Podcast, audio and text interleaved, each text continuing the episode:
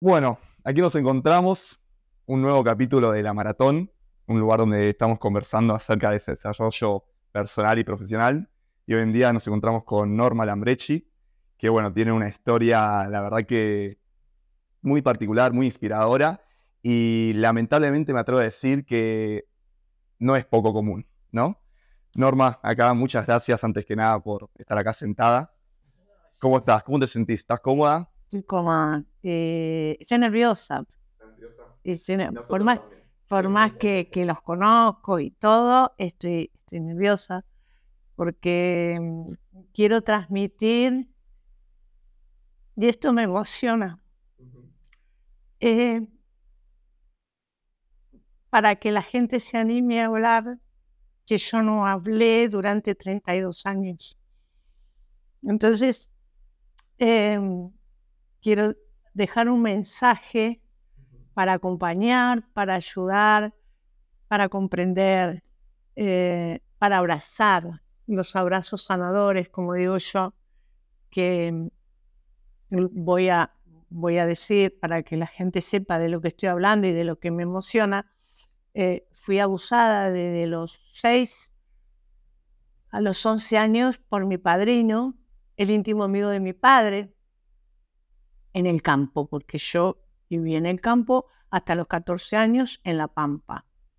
Eh, y a los 14 años como que me escapé. Yo todas las noches eh, miraba el cielo y yo quería irme de ese lugar.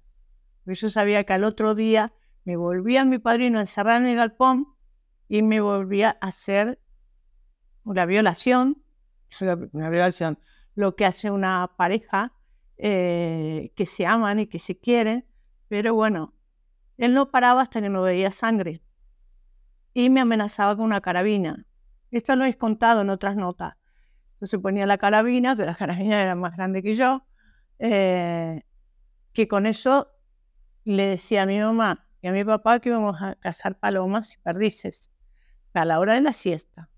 Todos duermen en el campo, al día de hoy todos duermen la siesta, hasta las 4 de la tarde, y ahí arrancan a trabajar. Y que si yo hablaba y decía lo que me había pasado, lo que estábamos haciendo, que era un secreto nuestro, eh, mi, mi, mi, papá lo iba a matar y iba a ir preso mi mamá y mi mamá y nunca más los iba a ver. Entonces yo guardé ese secreto toda mi vida hasta los 32 años que se lo puede contar a mi marido, a José, eh, que se dio cuenta en la parte íntima, porque yo no tenía la luz, no quería que me viera la luz, siempre envuelta en sábana, eh, no quería que se subiera encima mío, eh, un montón de cosas. Y un día me descubrieron una mentira, ¿no? Y, y él me dijo, no me mientas, eh, yo quiero que seas cómplice mío, yo quiero construir una pareja con vos, y porque si no sos cómplices conmigo y sos cómplice con el de enfrente, yo quedo afuera, ¿no? Y quedo como un, tarado. Mira, o sea, para... Yo había salido con un chico, había salido dos meses, y ese chico estaba en ese cumpleaños. Y claro, un tipo de José era muy hábil, era psicólogo. Siempre cuando uno salió con alguien, la, hay un, ¿viste? Una mirada. Una mirada, una cosa así, ¿no? Una cosa, sí, una cosa cómplice. Y él me preguntó y le dije que no. Y después una íntima amiga mía de 13 años, que no era amiga, le contó la historia de mi vida. Y bueno, y ahí una noche cuando vino, le dije, bueno, vos querés saber mi vida, yo te lo voy a contar. O te quedás o te vas. Y ahí estuve tres días y tres noches encerrados en el departamento, contándole todo lo que yo viví en mi infancia. Eh, y ahí él dijo, bueno, ahora me cierra. Ahora sé cómo tratarte. Ahora sé por qué no querés la luz prendida. Ahora sé por qué no puedes hacer el amor. Ahora sé por qué no puedes besar sé y te puedo comprender y te puedo ayudar. Y así fue que mi vida cambió. pero no hacía terapia yo. Yo no quería, porque para mí la terapia era para los locos. Y digo, ¿cómo era terapia? Y José era psicólogo muy irónico todo. Entonces digo, yo le voy a pagar, ponerle ahora 20 mil pesos a un psicólogo para contarle lo que a mí me pasa. No. Me compro botas, porque yo soy fanática de las botas. Que ahí también hay un tema de las botas, porque mis primeros zapatitos que me compraron, porque mis padres eran, o sea, vivíamos en el campo y teníamos por comer, de comer nunca me faltó, pero la parte de, de ropa y zapatos y eso, me habían comprado unos zapatitos blancos y yo estaba feliz con esos zapatitos blancos. Y vinimos acá a Buenos Aires y fuimos a Ezeiza y me robaron los zapatitos. Yo no, no, lo que yo he llorado, no, no, no, no te puedo decir lo que lloré. Entonces yo soy, yo soy adicta a las botas. Si yo pudiera, me compraría todos los días un par de botas. Feliz. Bueno, eh, y, y ahí empecé y bueno, y un día eh, estuve muy mal con él, le contesté muy mal, algo muy feo, y dije, yo estoy loca, yo tengo que hacer algo. Y ahí fue que empecé en terapia. Y mira vos lo que es, por eso el cuerpo habla. El día que yo empecé a terapia, me agarra el nervio ciático y me quedo en posición fetal, doblada. Y él me dijo, yo te acompaño, te llevo. No, me voy a ir sola, agarré un palo de escoba y me fui al psicólogo. Como si fuera un bastón. sí, lo hice como un bastón. Cuando abre el, psicólogo, que era un hombre mayor, el doctor Ilú, que, que no, quiero, no quiero llamar porque eh, le había agarrado un ACV y no sé cómo está. No quiero saber. Que me salvó la vida. Eh, que él me dijo, no, yo no te salvé la vida, te la salvaste vos, porque hiciste la tarea. Y cuando entro, digo, ¿qué le digo a este hombre? No, no me acuerdo. Digo, yo no soy así, ¿eh? Yo soy derechita el, el, ciático. Y él me dijo, claro, eh, como tenés que venir a enfrentarte y charlar por primera vez, volviste al útero. Y yo digo, ¿qué? ¿Qué dices entre mí? Yo, ¿qué está diciendo este pibe? Al útero, de bestia. Claro, él después comprendí Dice que cuando uno, em, el cuerpo habla, cuando te tenés que enfrentar a algo, alguna dificultad, a veces o te lastimas, te jodes un pie, ¿no? Y yo me puse así en posición fetal, estuve, no sabes el tiempo que estuve.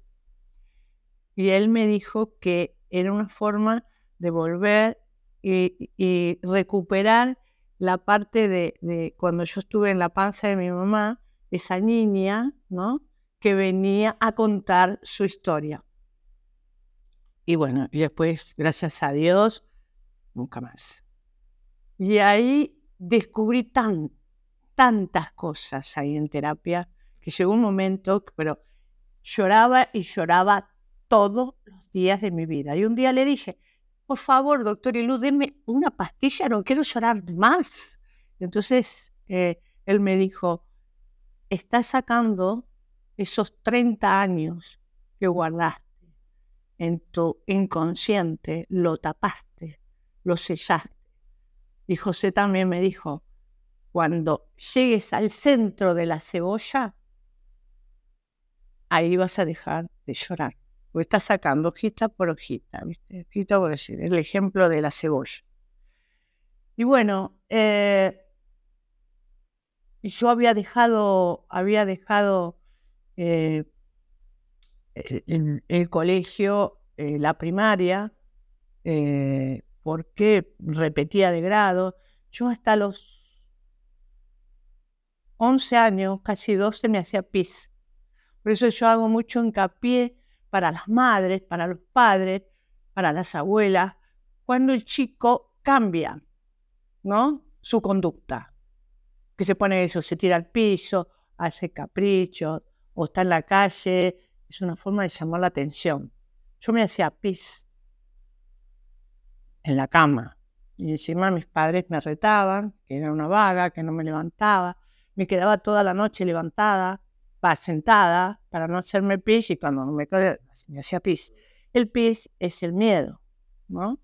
Eh, o también cuando te haces caca, también es, son miedos en una, en una criatura. Eh, y después, también que en otras notas lo conté y en el libro lo cuento, cuando a un niño le agarra alergia. A mí me agarraban alergias, ronchas, cada vez que venía mi padrino, porque mi padrino vivía acá en Buenos Aires. Ahí iba a cazar allá y cada vez que iba a cazar iba al galpón.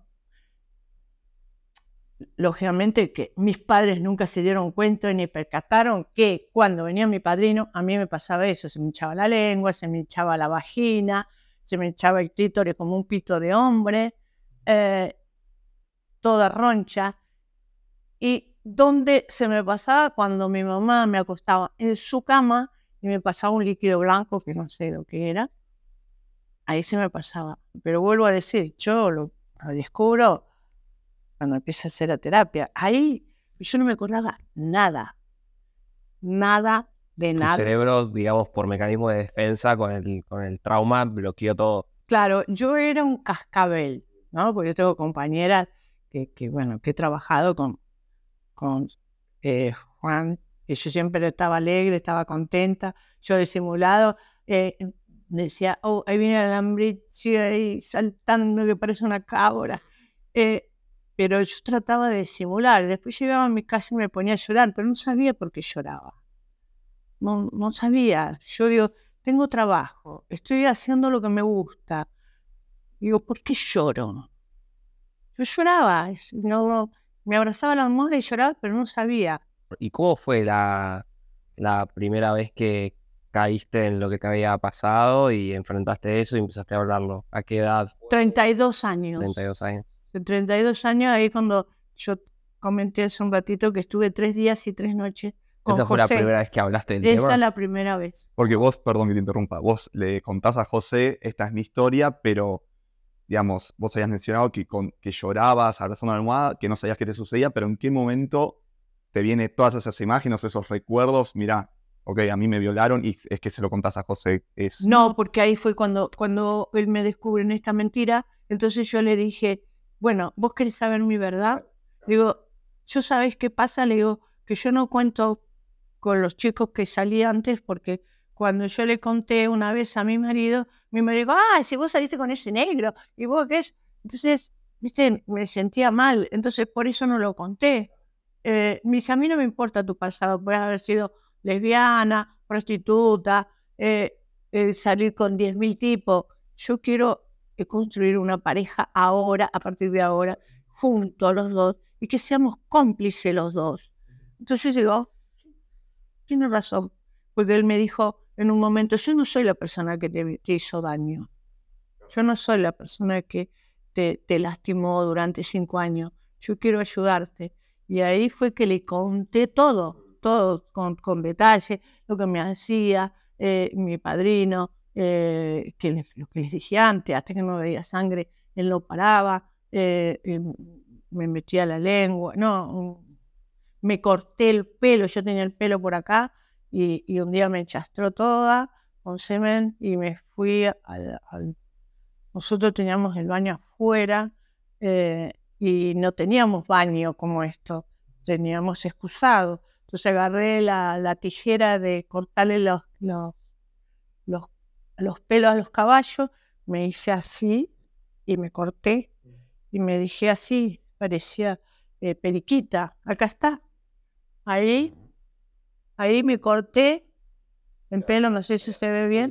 Ahí me corté bien cortito y me escondí abajo de la mesa y lo tiré en un excusado porque había un pozo y ahí hacía pis, todas las necesidades, pero estaba lejos de la casa.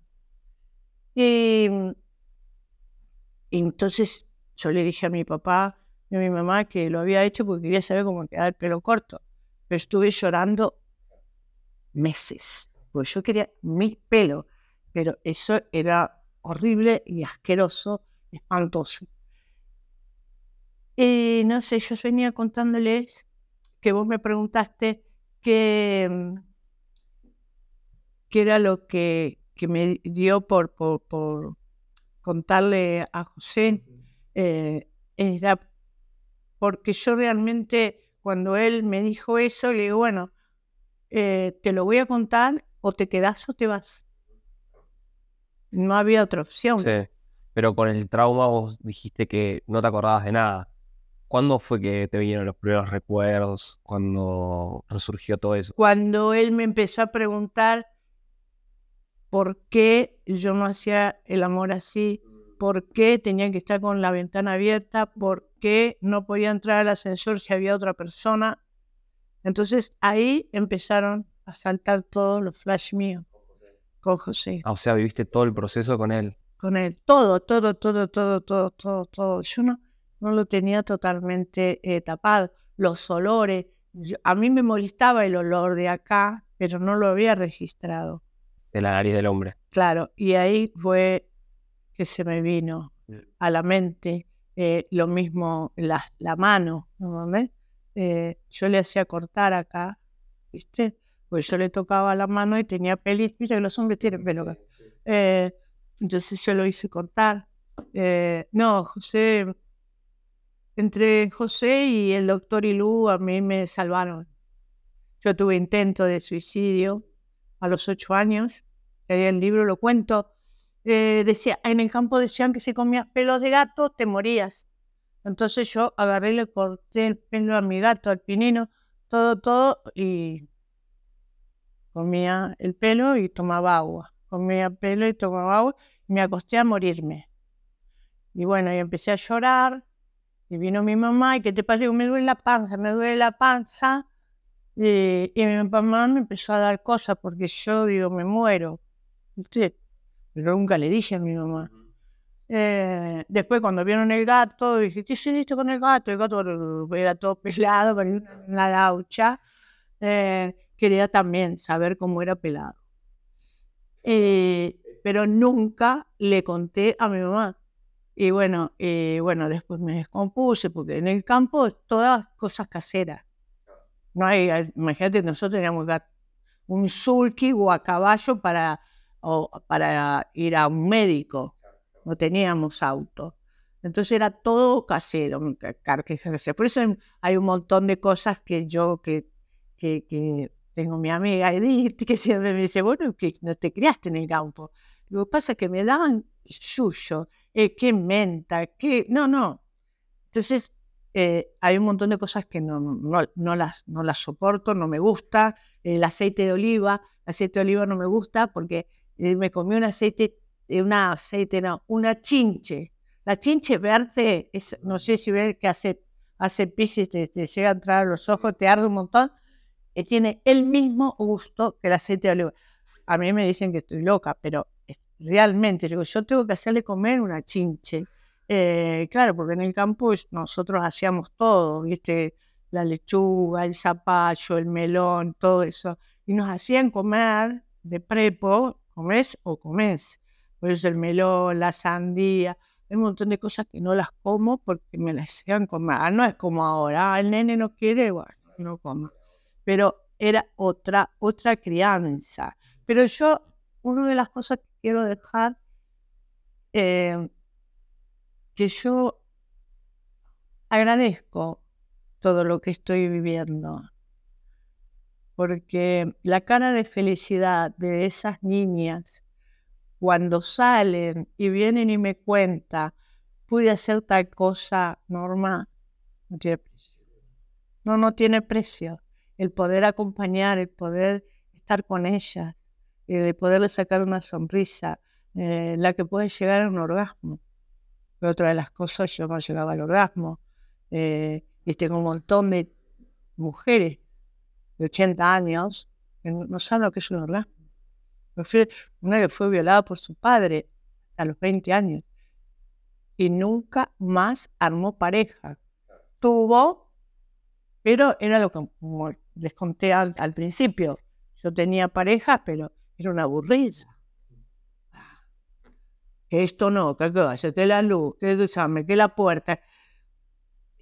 iba hasta pirucha, y realmente a pirucha. O sea, no sé, ¿qué le pasa? Es decir, está, me hace todo esto, yo no puedo vivir. ¿no? Desnuda, olvídate. Ir a la playa, hoy me pasa.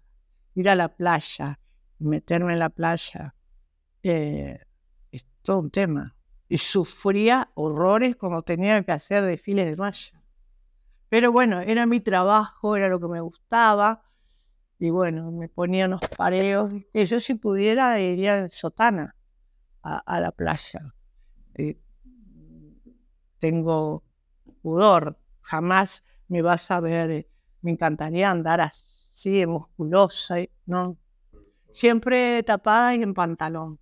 Y dije, este año me voy a hacer vestido, porque no uso vestido. Porque como me hicieron poner tanto de prepo, chiquita, eh, vestidos, o sea, me hacía poner para ser más fácil para él, eh, cuando me violaba, que no tenía que sacarme el pantalón y las cosas, eh, me hacía poner eh, polleras. Y bueno, yo tenía polleritas en, en, mi casa y vestiditos.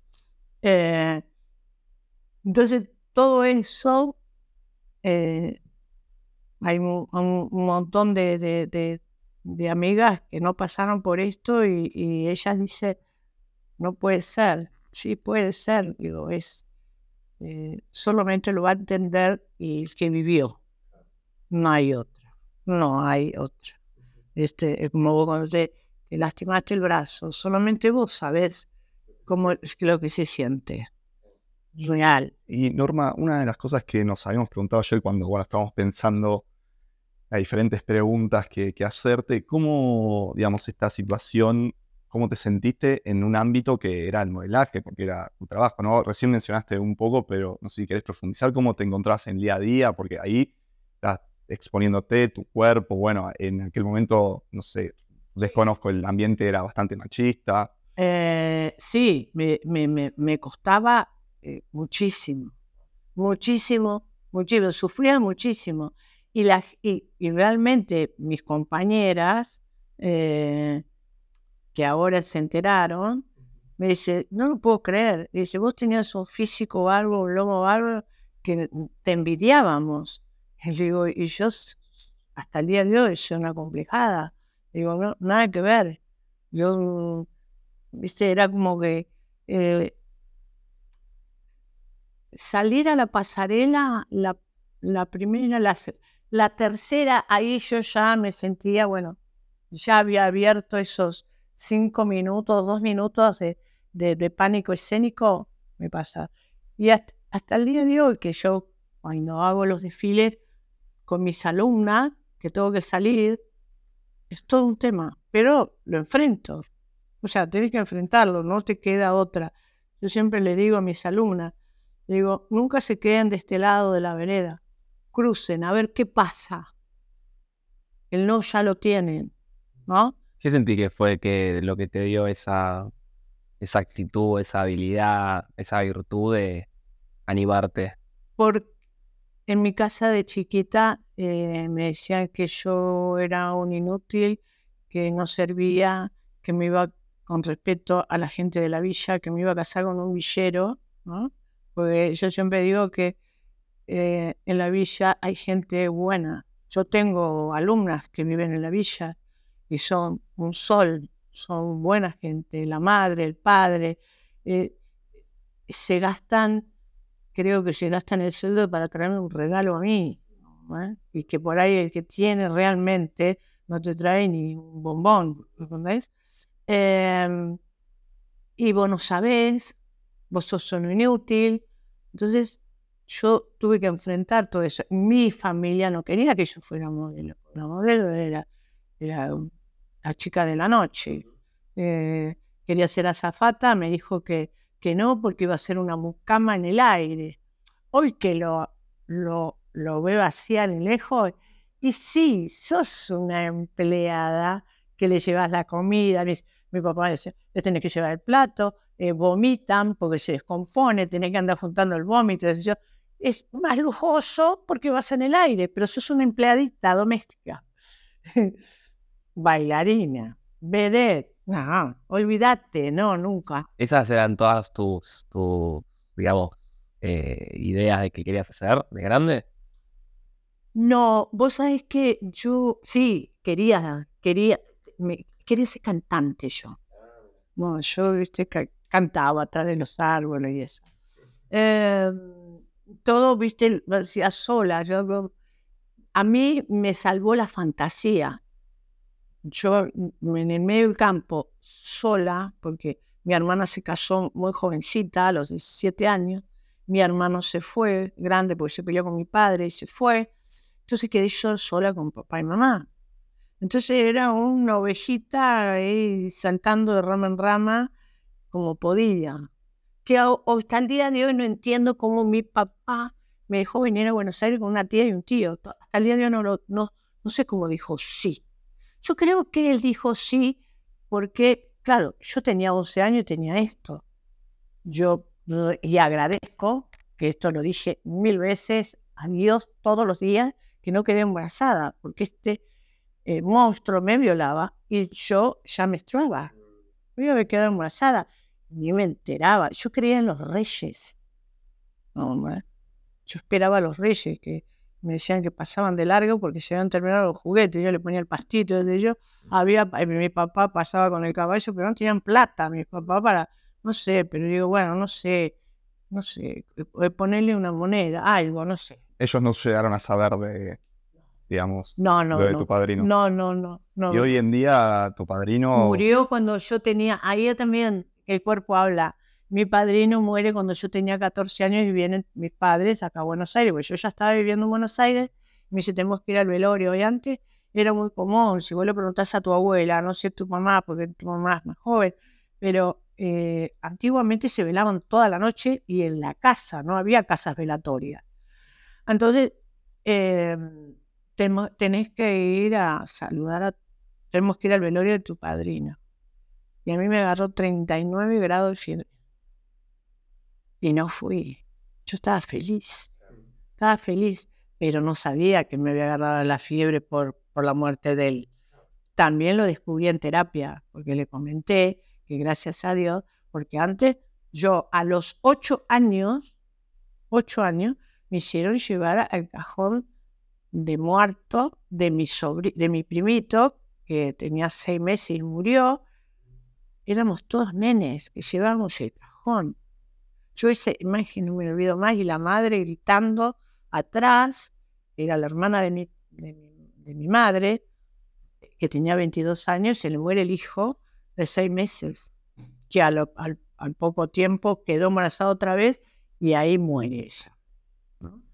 Em, Norma, y perdón, te hago una consulta, que muchas veces lo mencionaste ya a lo largo de la entrevista, a tu terapeuta. ¿Es quién, es él quien te incentiva, quien te alienta a escribir a las encadenadas? ¿O cómo es que escribís este, este libro que, bueno, después me vas a contar cómo ayudaba muchísimo? Es- eh, iba a La Pampa a hacer un desfile con una periodista. Y la periodista me cuenta a mí lo que le había pasado en su vida, qué sé yo. Y yo le cuento la mía. Cuando estábamos volviendo me dice, vos tenés que ir a un libro. No, le digo, sí. Si Zapallo va con eso, con Z. No, le. No, me dice, tenés que escribir que vas a ayudar a muchas niñas. Digo, no, Elba, no. No. Me dice, bueno, grábamelo y me mandás y yo te lo, te lo armo y ya. Ok. Empecé a grabarme sola, contar y contar y contar y contar y contar. Fui, se lo llevé, ella, pobrecita, se enferma y eh, me llama un día la hermana y me dice, Norma, me dice, Elba quiere hablar con vos. ¿Podés venir? Apenas hablaba. Me dice, mira, yo a a mí me van a internar ahora, te entrego en unos cassettes.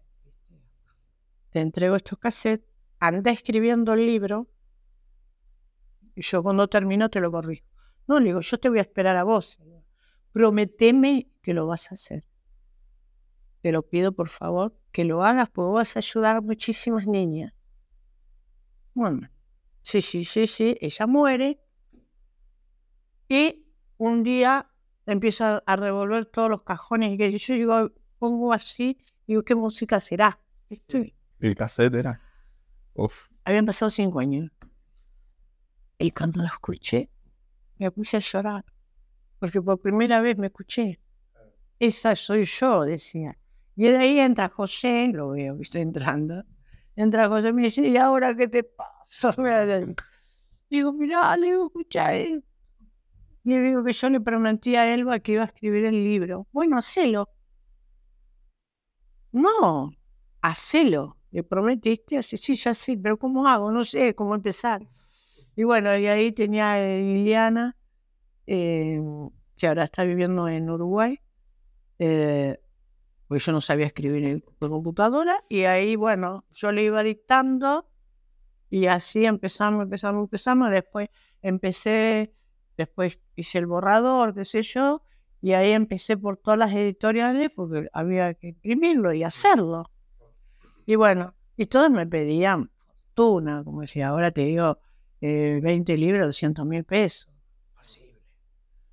Hasta que llegué a Dunque. Y la editorial Dunque, porque no, no es que te lo toman y lo hacen, no, lo leen y después te llaman. A ver si es la línea de lo que hacen ellos. Y, bueno, y Dunque, mi cosa me pasa en ese momento, por supuesto, le dije que no podía, qué sé yo. Me dice, mira, eh, por el caso que vos está pasando, por el caso tuyo, eh, te vamos a ayudar y te vamos a dar 24 meses que lo vayas pagando y a poco. Y bueno, ellos me hicieron todo, ¿no? Y bueno, y acá están. Y bueno, ¿En qué año lo publicaste? Eh, en el 2017. 2017, ok. Que fue cuando fui a ver al Papa. Al Papa Francisco. Me, le fui a llevar el libro y estuve con él y se lo entregué y me agarró así de la cara y me dijo, viniste a cumplir una misión. Cuando salí de ahí, yo no podía parar de llorar. De llorar y llorar y llorar y llorar. Y, yo te volvía a contar y volví a llorar, a llorar, a llorar, a llorar. Aparte, cuando les, me está por firmar el libro, que lo tengo firmado, yo, eh, se le rompe la lapicera. Y yo, una bestia, le digo, deja a papá, que ya así le golpeé el hombro. Y deja a papá que yo lo arreglo. No, no, lo vamos a arreglar. Entonces, como estábamos tan juntitos, vinieron todas las custodias, ¿viste? A ver qué pasaba, ¿viste? Eh, y él dijo, no, no, estoy arreglando la lapicera. Y después él eh, tenía, el, le dicen el papalino, el papalino que es el solideo, se llama el solideo el sombrero, ese blanco que tiene, se llama solideo, pero allá le decían el papalino yo fui al lugar donde él se hacía la ropa en Italia, eh, en Roma. Y entonces lo tenía y, le dije, se estaba yendo. Y yo de los nervios tenía el libro y el, el, el, el, solideo acá, el paparino. Digo, papá, papá, vení, vení. Estás quedando con el... Quedaba con el sombrero, con el sombrero. digo, papá, papá, papá, vení. Le digo, eh, el, el solideo. Entonces él se lo saca, me lo da y se pone el de él. Y lo traigo acá a Buenos Aires. Y los que me hicieron el contacto fue la mujer del regimiento de granaderos de acá, de Luis María Campo, que yo nunca me imaginé que iba a estar con el Papa. ¿Llegaste por el libro al Papa? Sí, por el libro llegué al Papa. ¿Qué pasó, perdón, cuando publicaste el libro? ¿Fue una repercusión instantánea? Eh, en, el momento, sí, lo, lo, publiqué en la editorial Dunque y bueno, ahí, eh, no, eh, sí, no, estaba pensando, no, no, estaba pensando, ahí bueno, fueron gente conocida, mm, me acompañó el doctor Furman, que fueron mis padrinos, Fanny Mandelbaum eh, y Alejandra Rubio, otra periodista, que en ese momento le había, el marido le había pegado muchísimo, estaba toda moreteada y bueno, más o menos era una cosa de abuso y de acoso, ¿no? Em, nunca me imaginé la cantidad de gente que había. Y después lo presenté en la Feria del Libro, ya en la Feria del Libro es la tercera vez que lo presento. En la Feria del Libro eh, ahí en la rural y, y también se tiene una sala y bueno, un montón de gente quedó afuera. Fue, fue muy, muy fuerte. Explotó. En, en libro, como decía, eh, en una de las redes, eh, un tarado dijo, ah, dice, mira vos, qué negocio, me dice, ¿no? Que, que yo con el libro estaba haciendo un negocio. eh, y entonces yo le contesto, le contesto, y entonces empezaron, pues yo les digo eslabones, toda la gente eh, que fue abusada, si se meten en mi página, se llama eh, eh, Norma Lambrechi, Alas Encadenada, Historia de una niña violada. Entonces son todos eslabones que nos vamos juntando y nos vamos ayudando unos a otros. Y, y en el, la eslabona le empezaron a decir, ¿viste? Bueno, empezaron Chao, sí, lo prendieron fuego. lo prendieron fuego, no, Claro, nunca más dijo nada. Es más, más. es más, Se no- borró la cuenta. sí, se borró, se borró directamente. Eh, claro, ¿Llegaste, a muchas, ¿Llegaste a muchas personas o no a través de ese libro? ¿Te este contactaron? ¿Cuántas libro personas? eh, fue, se fue a Alemania, se fue a Ecuador, eh, eh, en Italia, está en el Vaticano, eh, eh, en México, eh, gente que me ha hecho nota de España. eh, sí, ayudé a, tan- a tanta gente, ayudé, a tanta, tanta, y las que voy a ayudar. Y lo que quiero que en todas las notas, si se meten en YouTube, yo quiero un lugar como si fuera esto, que la niña venga, haga la denuncia, al lado esté el ginecólogo, al lado esté una psicóloga, al lado esté un abogado, al lado esté la cámara GESEL, que todo en el mismo lugar, como vos vas a sacar un registro. Bueno, te vas acá, acá la foto, allá la vista, a, seis cuadras, no hay ni aquí en el mundo. Porque yo pregunté, en la nota que me hicieron en España, le pregunté, dice, no, acá tampoco. Acá se la denuncia en la comisaría.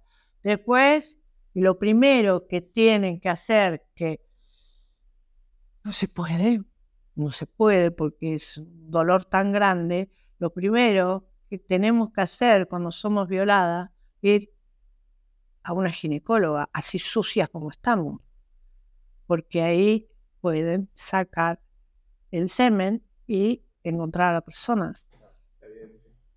Pero eh, yo lo que lo viví por experiencia, yo lo primero que hacía era ir al baño, agarrar el jabón blanco de la ropa y lavarme.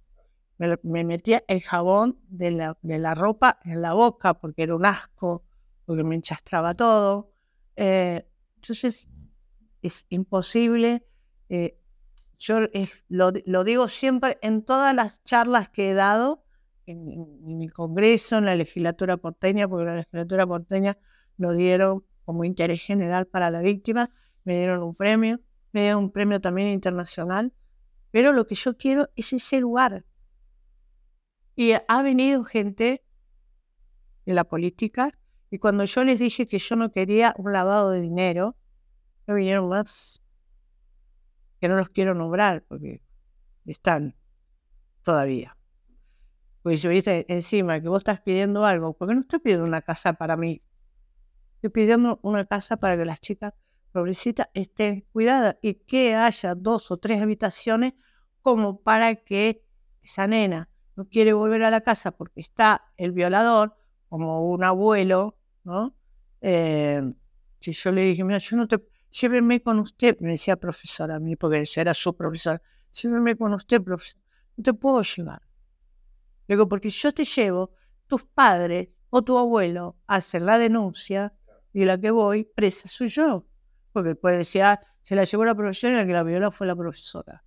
¿Entendés? Que eso me lo hizo ver José, me dijo, no te involucres tanto, porque ya fuiste amenazada y viste, agarras un loco, pues el tipo me dijo, bueno, si seguís ayudando a mi hija, vas a terminar violada en un zanjón. Te dijeron, te Sí. amenazaron personalmente. Eh, No, estaba atrás, eh, yo venía en la autopista ahí, que esa que va a, ¿viste la que pasa por Retiro? Autopista a la Lugones, la que va, que salís a la 9 de julio. Yo estaba ahí en el peaje y me dice, estás adelante mío, seguís eh, cuida- eh, protegiéndola a mi hija, vas a terminar en un sajón y violada. Y me reasusté, me paré ahí a un costado, viste que siempre viene la policía, viste que siempre hay policía, pues no podía manejar, me temblaban las piernas. Eh, y, y dije, ¿qué hago? ¿Hago la denuncia? ¿No hago la denuncia? Dije, no, bajé un cambio y no me involucro tanto. Si los padres no me acompañan, no me meto más.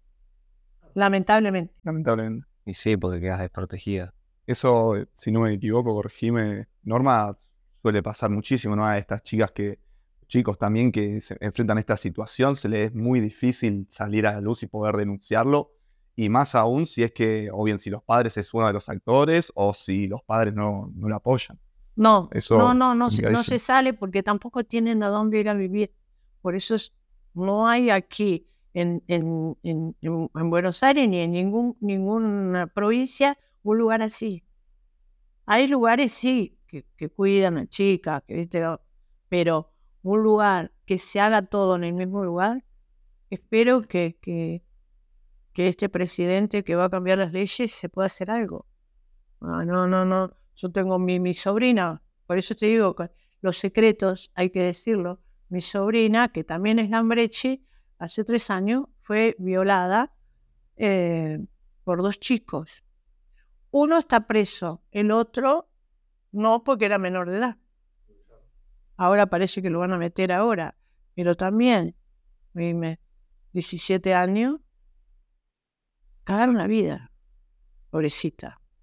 Me cagaron la vida. ¿Te sale en algún momento? Sí, yo, yo superé eh, muchísimo. Hay cosas, ¿no? Como el beso. A mí besaron. Mi marido me dijo, Lambrechi, por favor, conseguir que un novio no te quede solo y que lo bese. Y él antes de morir me dijo, vení, dame un beso de lengua bien dado, que me estoy muriendo. Él sabía que se moría. Ah, le digo, Antico, ¿qué me decís? Bueno, eh, es un tema.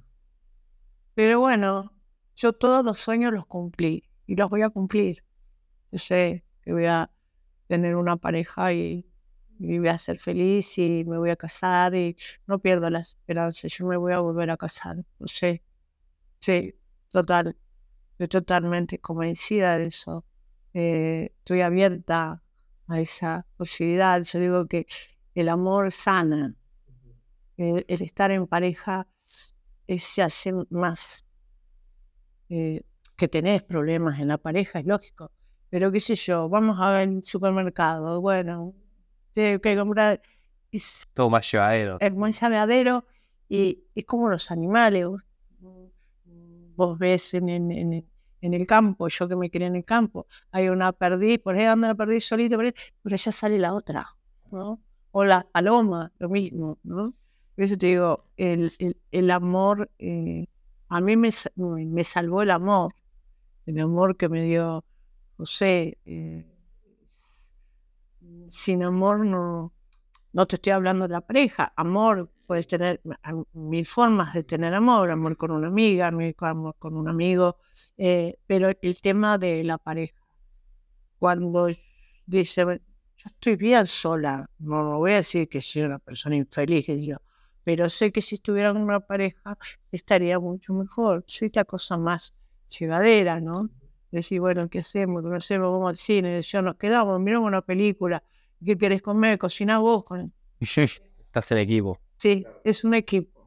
La pareja es un equipo. Y mm, vos me- recién me decías que lo superaste, que se puede, y viste casos de chicas que hayas ayudado y hayan llegado a ese final feliz de superar lo que les pasó. Sí, el, el que te comenté de la hija del corazón que, que eh, de San Juan, eh, ella me, me súper agradece porque se casó y pudo tener su hijo. Pero yo estuve con ella, es más, salí testigo de casamiento. Y, y- vino la madre de San Juan y la madre estaba atrás. Y, y- le dije, viste que el juez te pregunta por qué elegiste de testigo a Norma Labrechi y dice porque es mi mamá. Entonces sabía que estaba la mamá atrás. Entonces le digo, yo soy la mamá del corazón, su verdadera mamá está atrás, porque si no estaría la mujer, era un bife. Pero ella eh, le quiso contar a la mamá y, la mamá le dijo, yo no, no me voy a ir de acá de San Juan, andate vos. Y ella, bueno, vino y me contó y realmente eh, eh, me ama, me ama. Es más, salí testigo de casamiento. Y ahora se separó del padre, del, del nene, y tiene otra pareja.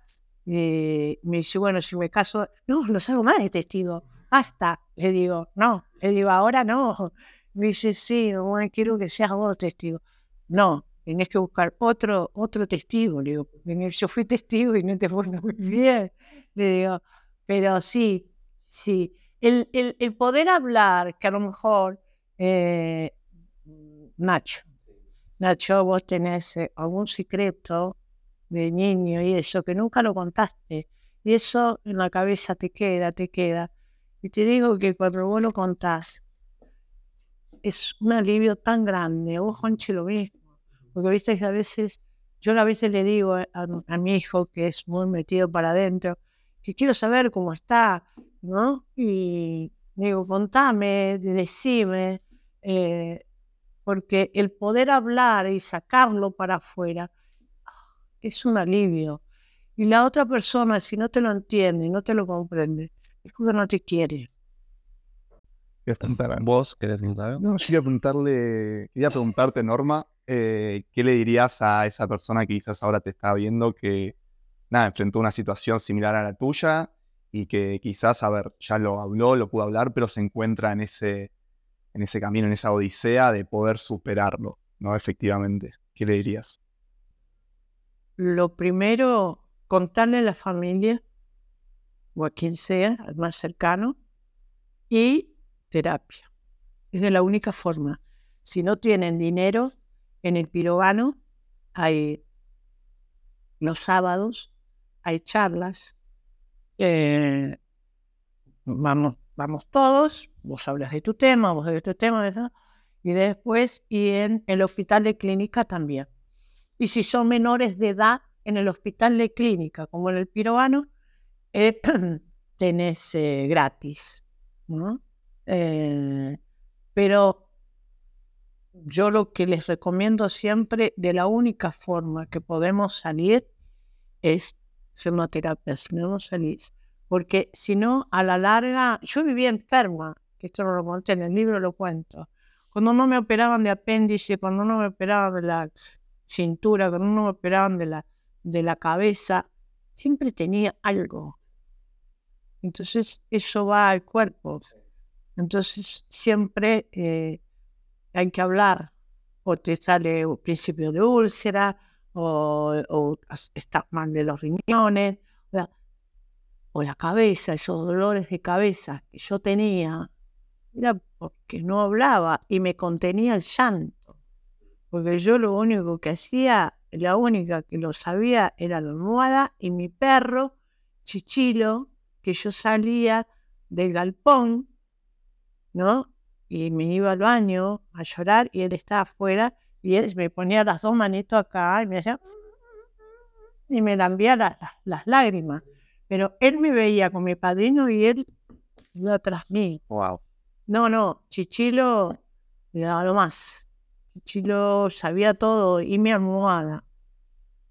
Yo vivía con ese fantasma todo el tiempo.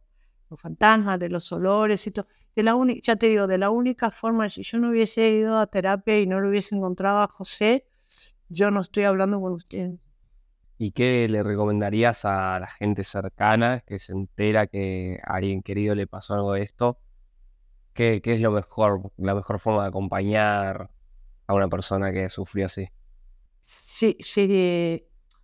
yo lo que, o sea, hablo por mí, lo que me deseaba que se dieran cuenta lo que me estaba pasando y que estuvieran al lado mío y que me abrazaran, porque yo siempre digo, los abrazos son sanadores, como así decíamos tanto los abrazos en la pandemia que no nos podíamos abrazar.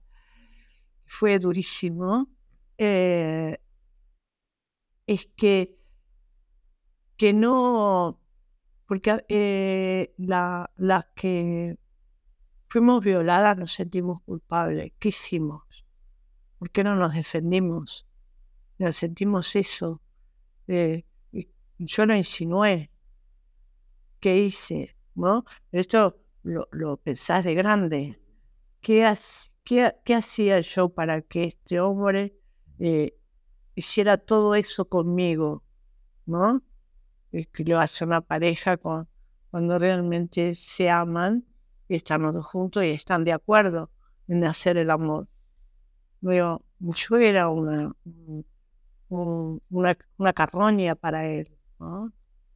Él estaba con su satisfacción y llegaba a ese punto y, y ya está, ¿viste? Eh, se vestía y yo me tenía que levantar la bombacha y, irme. Usted, pues, espantoso, chicos, pero se sale y se puede. Eh, eso es, eh, no hay, no hay, no hay palabras, eh, solamente lo puede entender la persona que lo vivió, porque te sentís una desgraciada, te sentís sucia, yo me sentía sucia, y que, que nadie se diera cuenta. Entonces yo llegaba la cosa y me una sonrisa, acá no pasó nada, acá está todo en orden, ¿cómo es? No, no podía. ¿Culpas a, tus padres que no se dieron cuenta? En un momento sí, estuve muy enojada con ellos, eh, pero hoy no, porque no creo que mis papás se, hubieran... Dice, bueno, tus papás a lo mejor se dieron... No, yo también pensaba que eso se lo hacían a mi mamá. Acá en el libro lo cuento, porque yo veía que mi papá cerraba la puerta con llave de la habitación. Entonces un día los espié a mi papá y yo veía que mi papá le hacía lo mismo lo que me hacía mi padrino a mí. Entonces yo lloraba por mi mamá, porque yo sabía que mi mamá le estaban haciendo lo mismo. Ah, mira, imagínate todo eso en mi cabeza. Entonces yo, ¿qué iba a hablar? No podía hablar. ¿Qué iba a decir? Y como yo la veía llorando a mi mamá en los rincones, ¿no? A veces la veía llorando y mi mamá, ¿qué te pasa? No, nada, de, nada, se me tronaba. Siempre había una excusa. Pero yo esto lo descubro de grande. Claro, obvio. Claro, como tú mismas excusas del gato, del pelo, ella tenía la suya. Claro, no, no, no, no. Pero que mi mamá, eh, eh, era lógico que mi mamá estuviera mucho, había mucha diferencia de edad. Mamá tenía 17 y papá tenía 38. Vamos, ¿eh? Entonces, claro, yo digo, mi mamá pobrecita, eh, sin, una mujer que se crió en el campo, sin madre, a la deriva, porque vaya a saber todas las cosas que le pasó, antes no se hablaba. Nació a los ponchazos, eh, la agarró mi papá y yo un día le dije, porque muere mi, mi papá y al año muere mi hermano.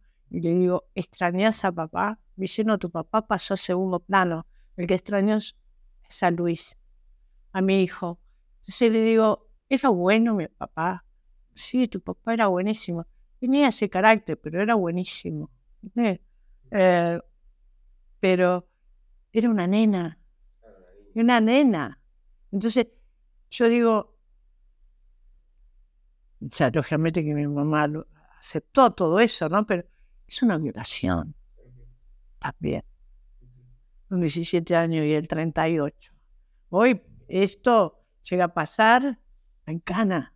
Normi, ¿hay alguna pregunta que no te hayamos hecho que quieras responderte o responder? Yo lo que, lo, lo, que quiero es, eh, hasta mi último respiro, es acompañar, ayudar, ayudarnos unos a otros es maravilloso y mucho amor.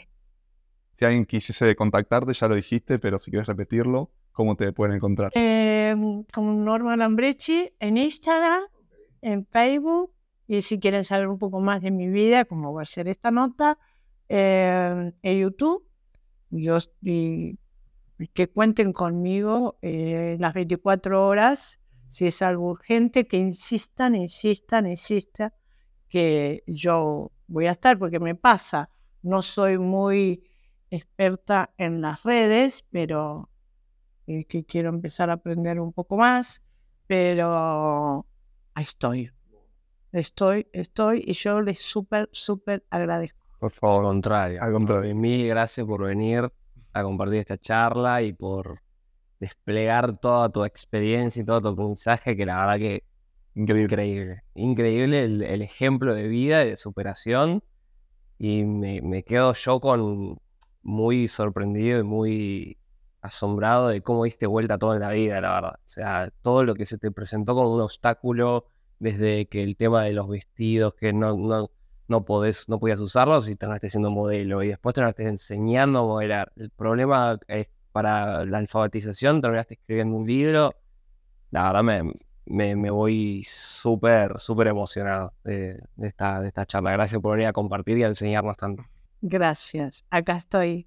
Y ustedes también me, me pueden enseñar a mí y, y tener un, un buen aprendizaje de ustedes, no solamente de, de una persona que en este caso pasó todo lo que pasó, pero mm, se puede.